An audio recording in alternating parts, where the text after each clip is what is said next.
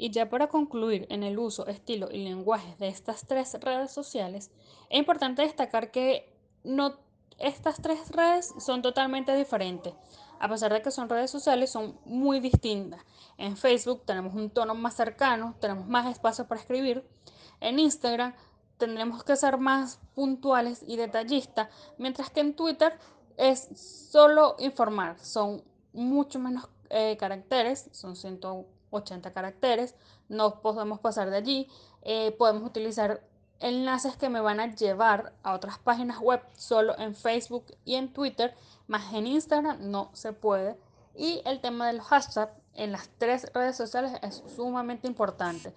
Si te, te preguntarás, ¿puedo utilizar el mismo hashtag en las tres redes? Sí, no hay ningún tipo de inconveniente.